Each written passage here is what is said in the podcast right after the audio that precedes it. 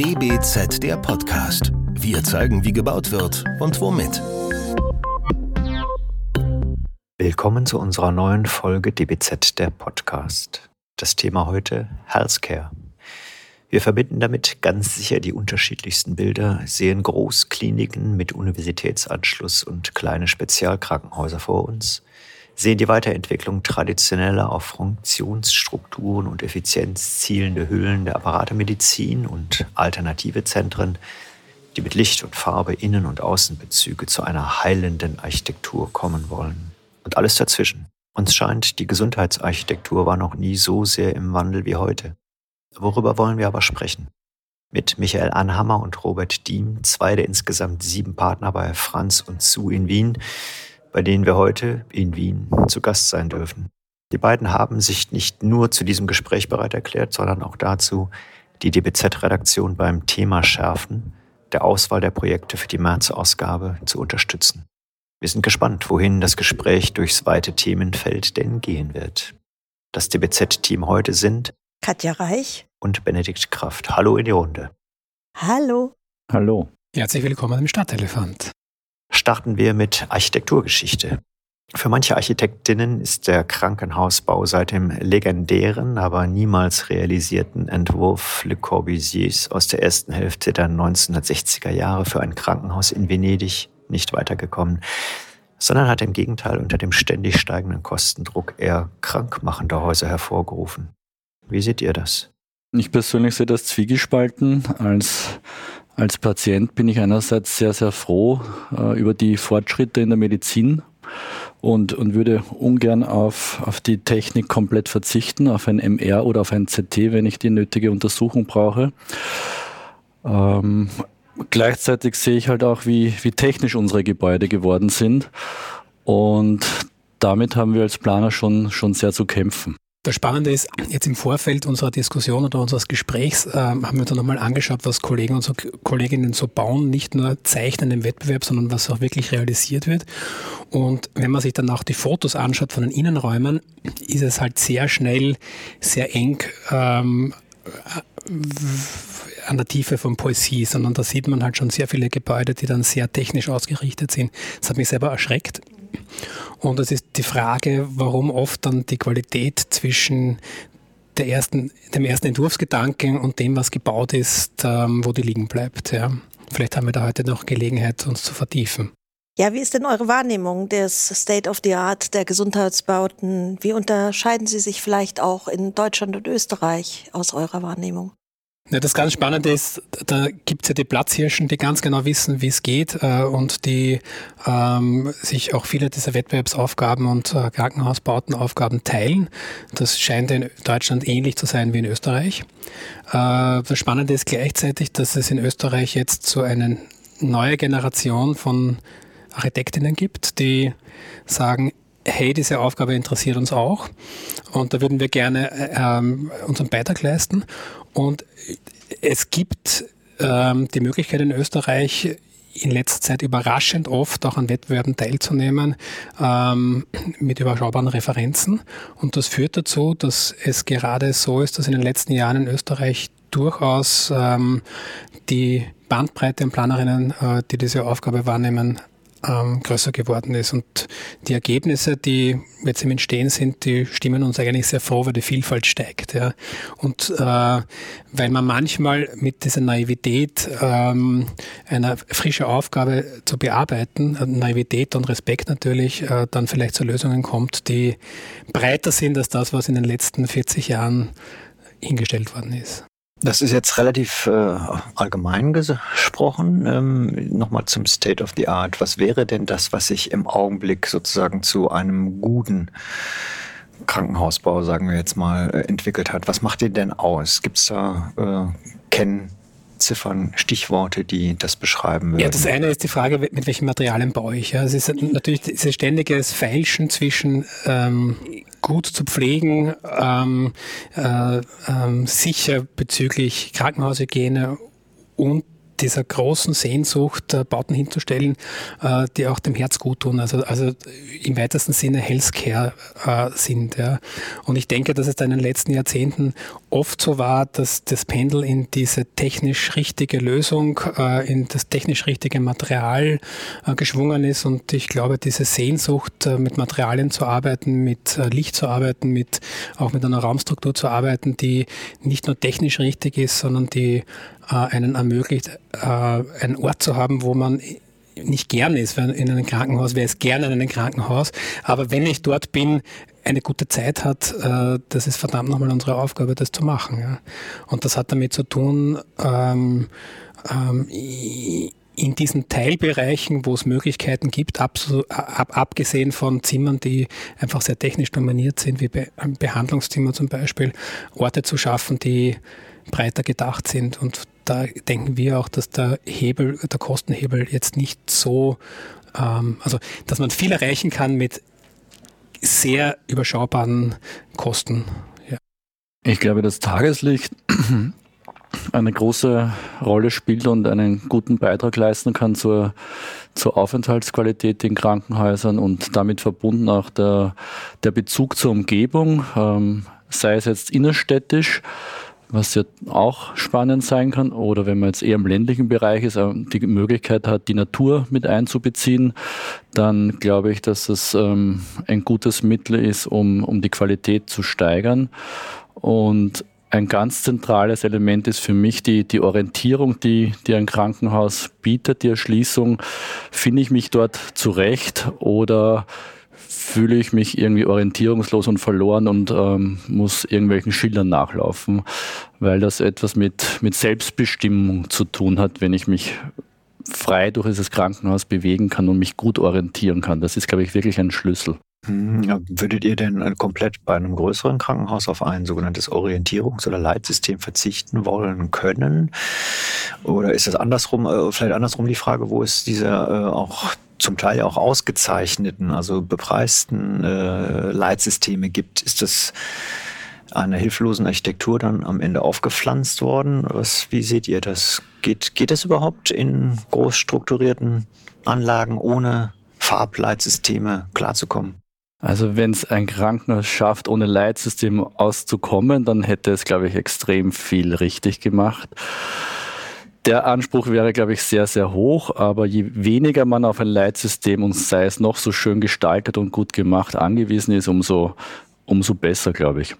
Ja, ihr habt jetzt ja schon einige Aspekte genannt, was äh, quasi für euch auch so heilende Aspekte in der Krankenhausarchitektur ausmacht. Ähm, wie sieht's denn in euren eigenen Projekten aus? Was konntet ihr in der Richtung schon realisieren?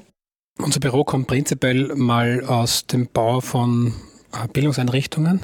Und da war diese Frage dieser Selbstermächtigung, sich äh, in einem äh, Haus das anzueignen und das selber zu benutzen, oft ein wichtiger Aspekt auch in unserer Arbeit.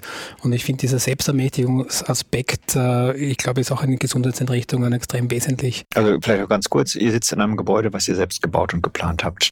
Genau, das haben wir auch selber geplant und gebaut. Da haben wir uns auch selber ermächtigt, in Wien einen Ort zu schaffen, wo wir gut sein können und arbeiten können mit anderen, mit anderen ähm, Architektinnen und Architekten in dem Haus. Und diese Selbstermächtigung, äh, also dieses, äh, ich komme nicht bei der Türe herein und bin angewiesen äh, von, nur, äh, dass jemand anderem mir hilft, sondern sozusagen ich helfe mir selber und äh, das hat, glaube ich, wie gesagt, mit dieser Orientierung zu tun, egal ob dann nachher noch eine Farbe daneben ist, aber habe ich einen Ort, wo ich sein kann. Ja. Und das hat was mit überschaubaren Einheiten zu tun. Ähm, egal mit welchen, bei welchen Projekten wir arbeiten, geht es uns immer schon darum, wie kann man, wenn 1000 Leute oder 5000 Leute an einem Ort sind, wie kann man die in solche überschaubaren Einheiten auch ähm, hm, portionieren, das klingt jetzt sozusagen so passiv, aber wie, wie können die sich auch sozusagen so organisieren, dass, dass es eine, dass, dass es dass die 5000 nicht äh, sozusagen als eine riesige Masse wahrgenommen werden, sondern dass das überschaubar groß ist. Und äh, 20, 25 Leute können sich noch gut organisieren, aber sozusagen irgendwann kippt es dann. Und ich glaube, eines der wesentlichen Dinge ist auch bezüglich dieser Selbstermächtigung, dann diese Portionierungen und diese Rückzugsbereiche anzubieten. Ja. Gibt es weitere Aspekte, die man einfach aus anderen Bauaufgaben auch in den Sektor Gesundheitsbauten transportieren kann? Also gerade weil ihr vielleicht da jetzt noch nicht so äh, viele Erfahrungen gesammelt habt, aber eben andere Erfahrungen mit einbringen könnt. Ich habe bei mir festgestellt, sobald ich mich mit Krankenhausbau beschäftige, habe ich immer diese Krankenhausbilder im Kopf, also auch die Referenzen und sei es auch sehr gute von Kolleginnen und Kollegen. Aber es sind dann trotzdem oft Krankenhausbilder und Krankenhäuser und wir versuchen einfach die Aufgabe Krankenhaus auch zu sehen wie jede andere Architekturaufgabe, wo es um, um, um Materialien, um Raum, um Stimmungen geht und äh, ein bisschen versuchen, dieser Gefahr zu entgehen, dass man nur mehr die, die funktionalen Zusammenhänge versucht gut zu lösen und die, die Haustechnik irgendwie zu integrieren. Und das ist aber eine große, große Herausforderung, weil einfach diese beiden Anforderungen, ähm, Funktion und Technik einfach sehr bestimmend sind. Man muss einfach nur aufpassen, sie nicht alles dominieren. Meine, wir haben bei uns im Büro immer den Anspruch gehabt, okay, wir arbeiten im Dialog, wir hören zu und dann nachher ähm, auf Augenhöhe entsteht etwas gemeinsam. Also Architektur ist ja heutzutage so und umso komplexer äh, architektonische Aufgaben werden, umso mehr muss man das im Team planen. Äh, und es gibt so diese These, dass es dann aber Bauaufgaben gibt, die müssen ganz streng geführt werden und nach ganz strengen Checklisten bearbeitet werden, weil sonst entgleiten die Aufgaben. Ja. Und es gibt aber so was Zweites, wie es braucht so eine Vertrauensebene zu den Auftraggebervertreterinnen, also die, die bestellen. Äh, denen muss man zuhören, aber denen muss man auch abverlangen, dass sie uns zuhören. Äh, und es braucht diese Ebene des Vertrauens äh, in, im Planungsteam.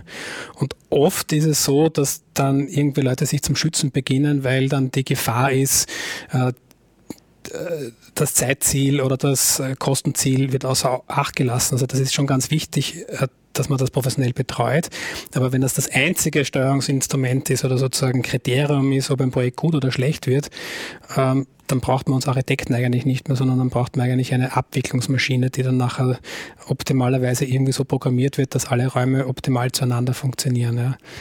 Und dieser, dieser Kern, warum man das macht, dass Leute dort ähm, in der Zeit, in der Zeit, wo sie, wo, sie, wo sie dort sind, bestmöglich betreut werden, aber auch als Menschen wahrgenommen werden und einen Ort haben, wo sie gerne sind. Also das ist unsere Aufgabe und das darf man als, als übergeordnetes Projektziel auch bei solchen komplexen Krankenhausbauten nicht vergessen. Nun fiel gerade das Stichwort des Planungsteams. Da fragt man sich ja, äh, wer in diesem Team die entscheidende Rolle spielt. Also gerade wenn es jetzt um den Krankenhausbau geht, ist es dann der Auftraggeber, sind es die Fachplaner oder dann doch die Architekten am Ende? Wie sieht man da nicht idealerweise, sondern äh, realerweise die Rollenverteilung im Planungsteam? Ja, ich kann nur anknüpfen an das, was der Michael gesagt hat, dass wir versuchen, einen Dialog auf Augenhöhe zu führen und zuzuhören und ähm, wir haben einen tollen Medizintechnikplaner bei unserem aktuellen Krankenhaus, der mir sehr anschaulich erklären kann, was an funktionalen Anforderungen jetzt notwendig ist. Wir führen sehr, sehr viele Nutzergespräche. Wir haben in der ersten Runde jetzt einfach bei diesem Projekt 24 Nutzerrunden gehabt, mit denen Nutzer jeweils... Die, ganz kurz, die sind die Beschäftigten vor Das sind die Beschäftigten, die sind Mitarbeiterinnen und Mitarbeiter. Das sind jetzt, ich rede jetzt nicht von Patienten. Und das sind sehr ausführliche Gespräche und es gab dann einmal den Punkt, und ich habe das noch nie in 15 Jahren Berufsleben gemacht, wo ich dann gesagt habe, und, und jetzt muss ich auch meine Expertise als Architekt einbringen, weil auch die eine, eine Rolle spielen wird, wie dieses Krankenhaus am Ende funktioniert. Und mit funktionieren meine ich nicht nur funktionale Zusammenhänge, sondern dass es einfach seine, seiner Aufgabe gerecht wird.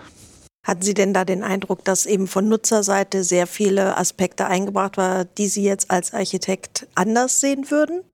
Man muss, glaube ich, respektieren, dass Nutzer, ähm, das ist anders als im Bildungsbau, einfach sehr viele Routineabläufe haben. Ja, die gehen den Weg einfach jeden Tag 50 Mal. Ja, und wenn dieser Weg nicht funktioniert, weil die Tür nicht breit genug ist oder zu schmal ist oder der eine Raum nicht neben dem Raum sitzt, wo er äh, angeordnet sein sollte, dann ist es für Sie in der Praxis einfach auf die Jahre gesehen 10.000 Mal ein Problem. Und deswegen nehmen wir das einfach wirklich ganz, ganz ernst. Und wir müssen einfach trotzdem einfach auch die, die, die architektonischen Aspekte, die es dann gibt, irgendwie nicht selber aus den Augen verlieren. Ja? Also wir werden da schon noch das gehört. Klingt aber schon, äh, als äh, stünde da gerade äh, das ganze Team sehr unter einem Zwang. Denn ich könnte jetzt ja sagen, also mich, mich erinnert das mit den 10.000 Schritten, das war jetzt ein gutes Stichwort, an die äh, diese äh, Küche von der Schüttelier Dotsky, wo man sagt, ähm, möglichst wenig Schritte, ähm, damit sie möglichst wenig laufen soll. Also es muss alles so organisiert sein, dass ihr das sozusagen mit ganz wenig Schritten hinkommt.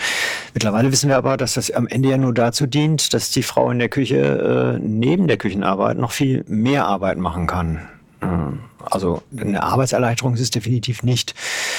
Könnte man jetzt nicht einfach sagen, ähm, ihr müsst gar nicht so effizient sein, ihr braucht einfach anderthalb Kollegen mehr und dann läuft das Ganze schon. Und dann, dann können wir uns nämlich auf Architektur konzentrieren.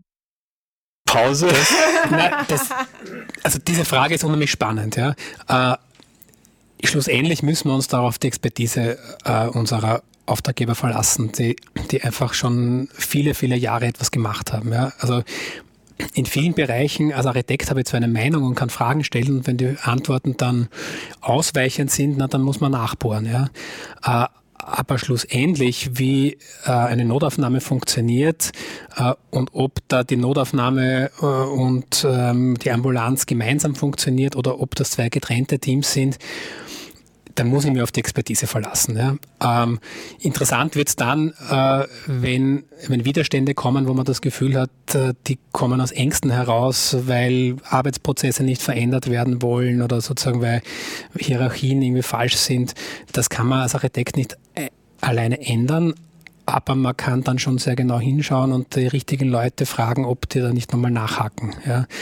Äh, aber wo man natürlich dann Grenzen setzen muss, ist die Frage, wie eine Eingangssituation ausschaut, ob sich ein Patient äh, irgendwo hinwenden kann oder ob der nur vor einer Maschine steht, äh, die ihm dann nachher irgendwo völlig ähm, ahnungslos oder sozusagen hilflos zurücklässt. Das sind dann Dinge, wo wir uns, finde ich, schon einbringen müssen und äh, auch darauf bestehen müssen, dass ähm, dass wir da Expertise haben. Ja. Das war auch äh, ganz kurz, äh, das war auch ein Thema, was wir gerade hatten, dass man auch für ein gutes Arbeitsumfeld sorgt dass sie dort dann die Beschäftigten sich auch in gewisser Weise wohlfühlen. Also dass sie nicht nur schnell rennen können, sondern dass sie auch Rückzugsmöglichkeiten haben, dass sie eine gewisse Privatheit vielleicht auch haben können und so weiter und so weiter. Das ist ja auch ein Thema bei euch.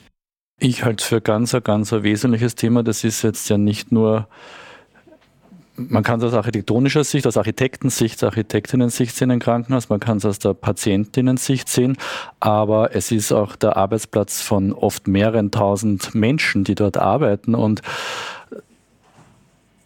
die, die Anforderungen sind extrem hoch, die Dienstzeiten sind sehr lang, der Stresslevel ist extrem hoch. Wir kennen das jetzt alle mittlerweile äh, aus den Berichten, gerade im Zusammenhang mit der Pandemie, an welche Grenzen ähm, ähm, das die, die Mitarbeiterinnen und Mitarbeiter hier stoßen. Und Früher hätte ich auch gesagt, ähm, auf Ihre vorherige Frage, ja, wäre es nicht toll, wenn es dann zwei statt einen Mitarbeiter geben würde, weil die sind eigentlich die, die am nächsten am Patienten dran ist, noch näher als die Architektur irgendwie. Ähm, jetzt haben wir gleichzeitig gerade sehr aktuell diesen großen Fachkräftemangel und ähm, von daher muss man fast ein bisschen ein Verständnis aufbringen. Ähm, unser Job ist es, glaube ich, ähm, diesen, diesen Arbeitsplatz Krankenhaus ähm, möglichst attraktiv zu machen, soweit wir das mit der Architektur können. Und da sind Rückzugsräume ähm, auch in Form von Freibereichen, Terrassen, Lodgien aus meiner Sicht, ähm, die sehr nah am jeweiligen Arbeitsplatz sind, wo ich nicht einfach durchs ganze Krankenhaus muss, bis ich in meiner kurzen Pause einen Kaffee im Freien trinken kann, glaube ich, etwas sehr Wertvolles kann ich mich mal fünf, fünf Minuten zurückziehen von meinen Kolleginnen, kann ich einmal drei Minuten mich zurückziehen aus dieser Situation, dass ich am Patienten bin, äh, habe ich mal die Möglichkeit, auch wenn ich sozusagen einen langen Dienst habe, Tageslicht zu sehen. Ich glaube, das sind schon Ansprüche, die man heutzutage einfach erfüllen muss. Ja. Mhm.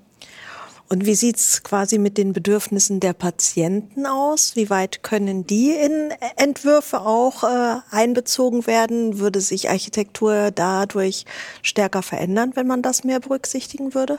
Das Spannende ist ja, dass wir in fast allen Bauaufgaben, die wir haben, dann wesentliche Leute, die dann nachher das Ding nutzen, nicht am Tisch sitzen. Ja.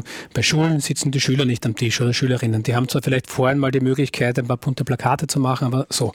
Äh, wenn wir äh, Gefangenenhausarchitektur machen zum Beispiel, sitzen diejenigen, die dort einsitzen im Knast dann nachher nicht da. Ja, jetzt kann man sagen, ja, die müssen eh bestraft werden, aber natürlich, die, also eine wesentliche Gruppe, die da, da sitzt nicht dabei. Jetzt, jetzt in, äh, wenn, wenn wir äh, ähm, Krankenhausarchitektur machen, sitzen natürlich alle, die nicht am Tisch, äh, die das zusätzlich, also äh, zukünftig nutzen. Also unsere Aufgabe als Planer ist sehr wohl also diese Empathie aufzubringen und diese Seite sich anzusehen. Ja.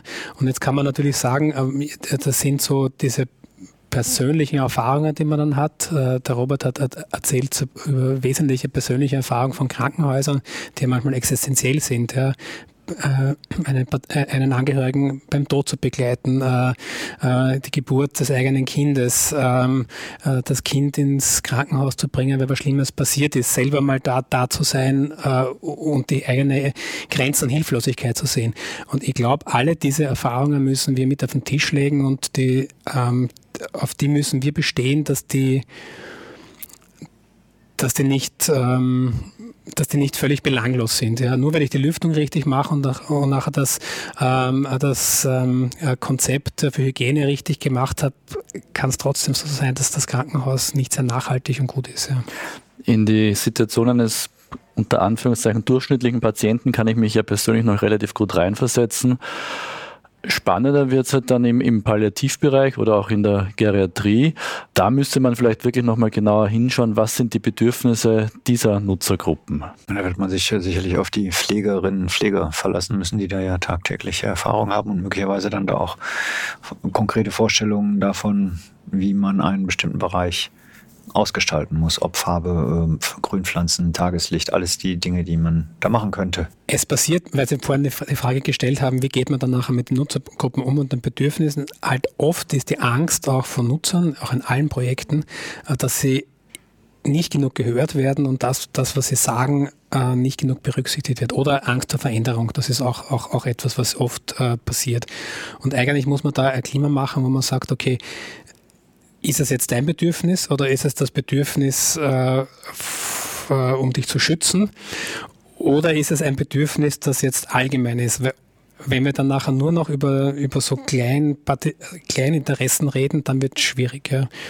Und kleine Interessen äh, werden dann so ganz stark, wenn wenn es keinen Prozess gibt, ähm, ähm, die ehrlichen Argumente am Tisch zu legen. Ja. Das ist auch unser Job dann auch in diesen vielen Nutzer Besprechungen herauszuhören, herauszufiltern. Was möchte ich jetzt als Nutzer haben in der Abteilung, weil ich es genau so gewohnt bin und mir anders auch gar nicht vorstellen kann?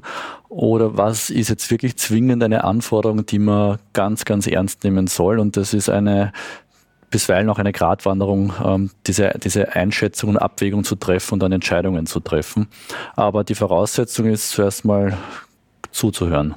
Also deswegen ist unser Job nicht nur die Zahlen zu haben und, und, und, äh, und, und das Projekt als Projektabwicklung im Griff zu haben, sondern man braucht irgendwie einen Connex zu den anderen, sonst wird das Projekt nicht funktionieren. Ja. Das wird aber oft, also das, das lässt sich in der HAI nicht abbilden. Ja, wie so vieles. Denken wir an Krankenhäuser, also jedenfalls geht es mir so, denke ich mal an diese Großbauten die so aus den 60er, 70er Jahren kommen. Das sind, äh, heute sagt man ja auch schon, das sind Maschinen, die gut funktionieren, mittlerweile eben auch nicht mehr gut funktionieren, weil sie auch äh, bestimmte Mängel aufweisen, aber sie sind jedenfalls großvolumig. Ist das etwas, was äh, ein Zukunftsprojekt, ein, ein Zukunftskonzept für Gesundheitsbauten immer noch ist. Also brauchen wir die großen universitären Kliniken oder die städtischen großen Kliniken oder geht es nicht alles dezentraler? Wir sind doch insgesamt auf dem Weg zu kleineren Einheiten, habe ich so das Gefühl, in unserem allgemeinen Leben. Ist es da beim, bei der Gesundheitsvorsorge oder bei der, beim Krankenhausbau vielleicht auch so, dass man da anders denken muss oder wird? Ich bin jetzt gar nicht so der berufene Experte dafür. Ich denke mal, dass auch sehr viel ähm, medizinische Forschung dort passiert und dass es an für Unikliniken. An den. Unikliniken und dass es dafür auch eine entsprechende Größe braucht. Gleichzeitig ähm, sind alle Aspekte, die wir bisher besprochen haben, und jetzt nehme ich nur die Orientierung raus, einfach je größer dieses Ding wird, umso schwieriger wird das. Ja. Also das, da stößt man als Architekt dann auf seine Grenzen und was die Wege betrifft und irgendwie diese, diese, diese Selbstermächtigung und ähm, sich nicht verloren fühlen da drin, ist ab einer gewissen Größe dann, egal wie gut man strukturiert, dann schon, da wird es wirklich schwierig dann. Ja. Und aus dieser Perspektive ähm, sind die, die großen Maschinen natürlich schon sehr, sehr problematisch. Und vielleicht muss man halt auch unterscheiden, wo äh, was. Ja. In einer Großstadt ist es ja schon wichtig, dass diese Orte nicht irgendwo völlig an der grünen Wiese jetzt vielleicht optimalerweise neu errichtet werden, sondern dass die irgendwie auch merkbar sind. Also ich finde immer so, öffentliche Infrastrukturen müssen irgendwie auch wahrnehmbar sein in einer Stadt. Ja. Also dass es eine gesunde Versorgung gibt, ist auch gut, dass das sichtbar ist, ja, genauso wie andere Dinge der öffentlichen Verwaltung oder sozusagen äh, eigentlich da sein sollen, wo sie, wo sie passieren. Und deswegen, wenn, wenn, wenn der Standort richtig ist und halt immer sehr eng ist, dann macht das schon Sinn, das weiter zu benutzen und weiter zu verdichten oder weiter zu bearbeiten. Von den Beispielen, die wir uns heute Vormittag angesehen haben und die in Ihr Heft kommen, gibt es ja ganz viele Beispiele, die mit Weiterbauen zu tun haben und Verdichtung und auf unterschiedliche Art reagieren. Also ich glaube, das ist überhaupt, die, die nächsten Jahrzehnte werden die Jahrzehnte sein des Weiternutzens und nicht des Abreißens und Neubauens nur. Ja. Ist das So sollte es auf jeden Fall sein. Aber ja, ich wollte gerade sagen, gerade jetzt, wir haben ja schon drüber gesprochen, diese Gebäude sind natürlich hoch spezialisiert und sehr stark auf äh, die Anforderungen und speziellen Nutzungen ausgelegt. Inwieweit können solche Häuser denn einfach veränderbar sein und auch auf zukünftige Nutzungen reagieren?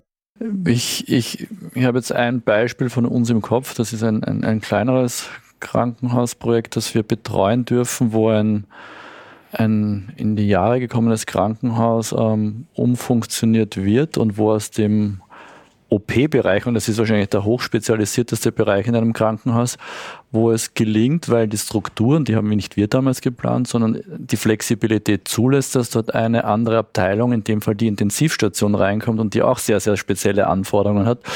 Das hat mich persönlich dann total beeindruckt, dass das dort möglich ist.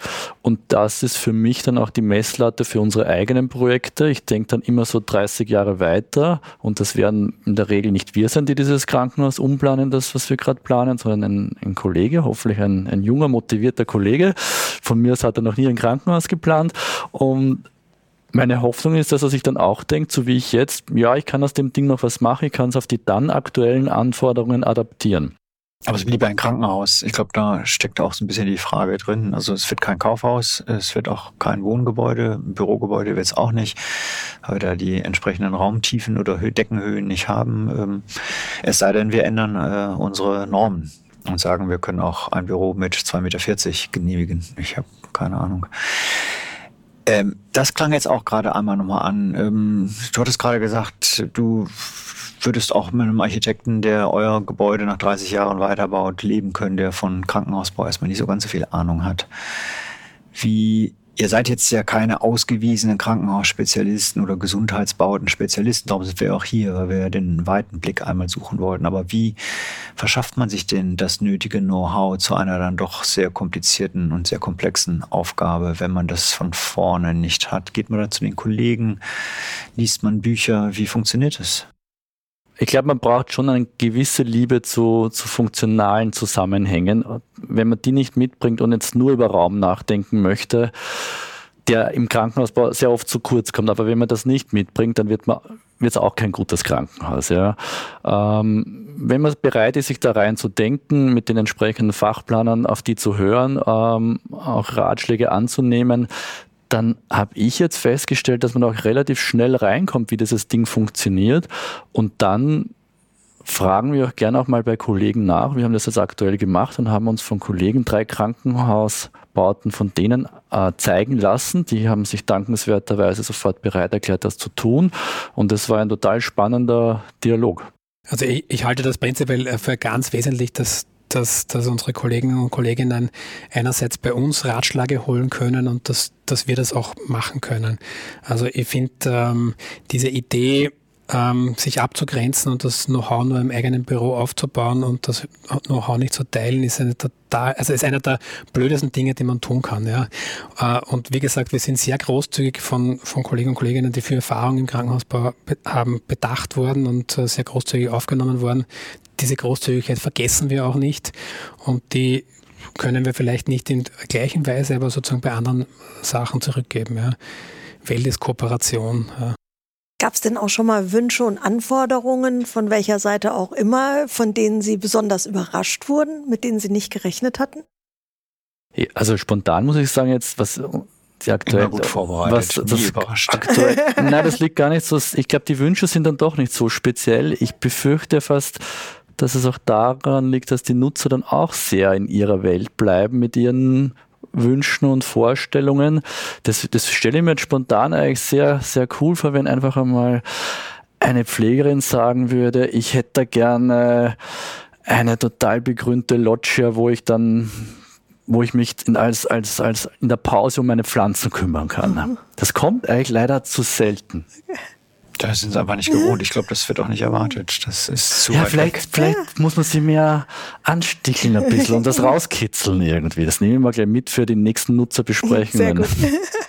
Freut sich ja. der Bauer, ja. Und weil Sie vorhin gefragt haben oder weil du vorhin gefragt hast, wie das jetzt so ist, wenn man äh, in eine Aufgabe hineinwächst langsam, äh, die, äh, die man nicht schon seit 20 Jahren gemacht hat. Also erstens äh, machen wir das nicht alleine, sondern wir haben gute Partner dabei, auch erfahrene Partner, die uns da unterstützen.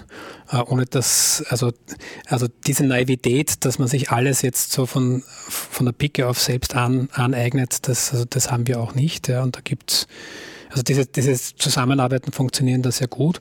Und, und wir haben gerade was im Wettbewerbswesen, wir haben viele Jahre lang äh, Krankenhäuser gezeichnet. Wenn wir uns die ersten anschauen, äh, die wir gezeichnet haben, sehen wir dann schon auch, warum wir dann vielleicht nicht weitergekommen sind.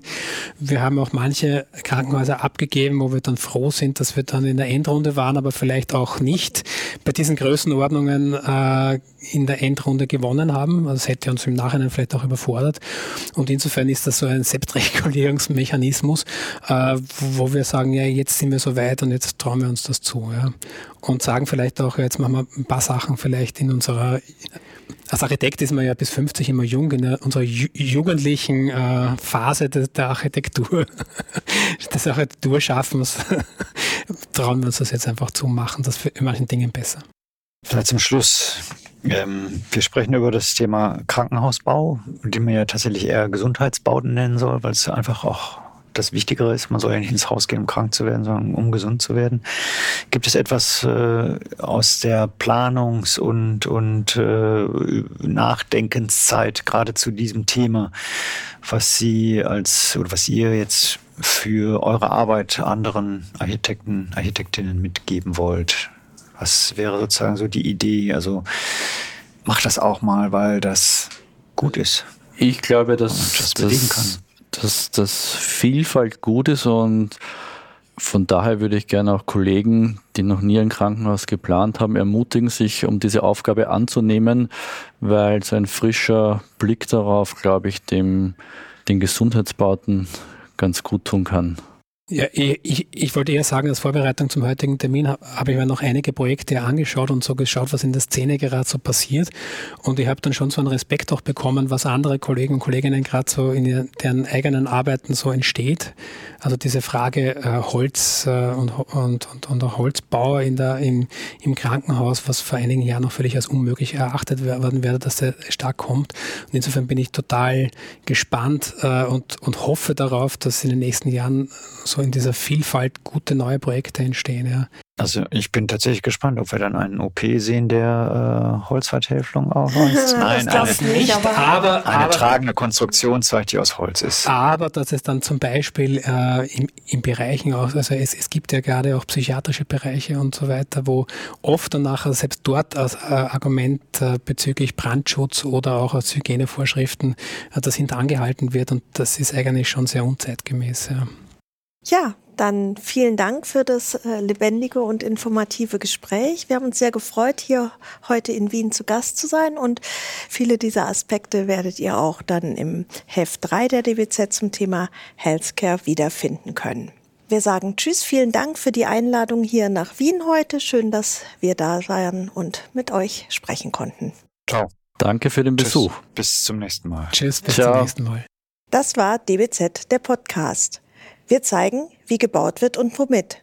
Entwickelt wird der Podcast von der gesamten DBZ-Redaktion. Wenn ihr unsere Arbeit unterstützen möchtet, könnt ihr das am besten, indem ihr das DBZ-Magazin abonniert und dem Podcast fünf Sterne verleiht. Der DBZ-Podcast wird von unserem Tonmeister Lynn Meisenberg abgemischt. Mehr Informationen findet ihr auf www.dbz.de.